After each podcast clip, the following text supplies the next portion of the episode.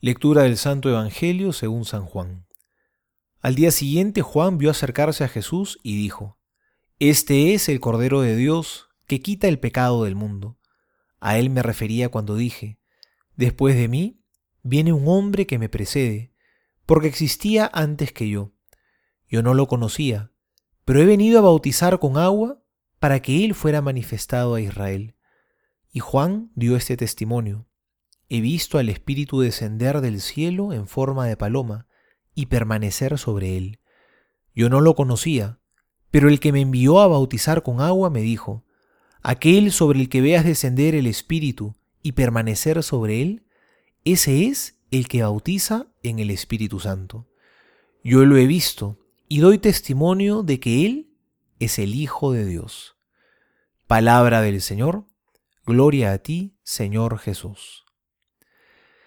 En la tradición del pueblo de Israel, el nombre de un personaje siempre estaba ligado a su misión. Por ejemplo, el padre de Israel, Dios lo llamó Abraham, porque iba a ser el padre de una multitud.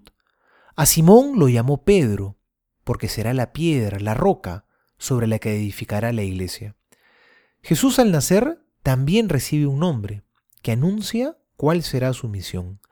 Jesús significa Dios salva.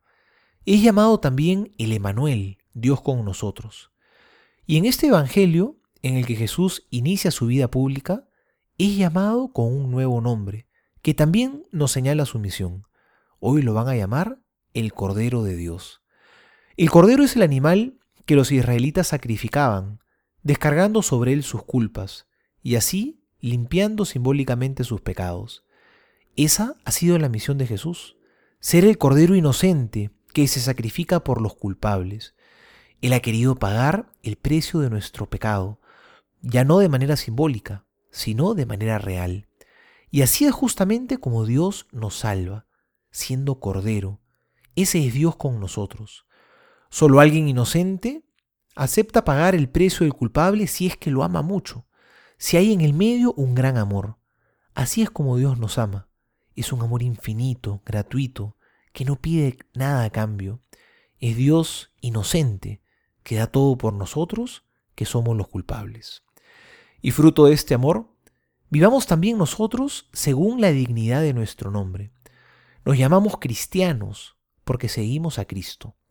Vivamos según nuestra dignidad de discípulos, de apóstoles, de hijos, y demos gloria a Dios con nuestras vidas. Soy el Padre Juan José Paniagua, y les doy a todos mi bendición en el nombre del Padre, y del Hijo, y del Espíritu Santo. Amén.